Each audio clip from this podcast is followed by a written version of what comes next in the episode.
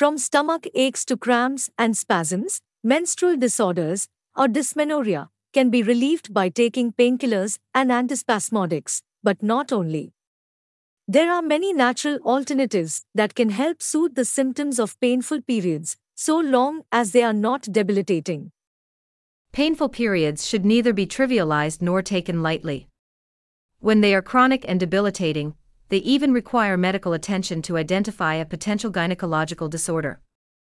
However, most of the low intensity symptoms can be quickly relieved with natural ingredients, essential oils, and other tools destined to improve the comfort of women during this phase of the menstrual cycle. Which essential oils?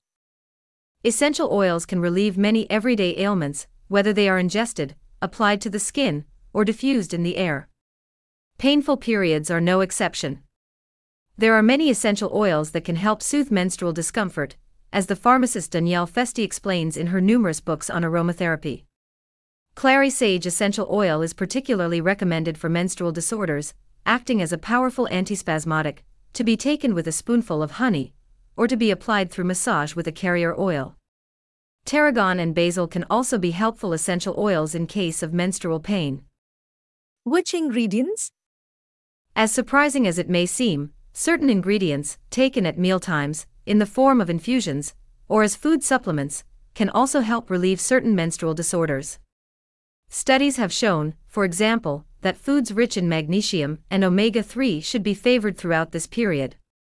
But they are not the only ones. Ginger, parsley, verbena, peppermint, and raspberry leaf can also help to calm the pain felt at this time of the month.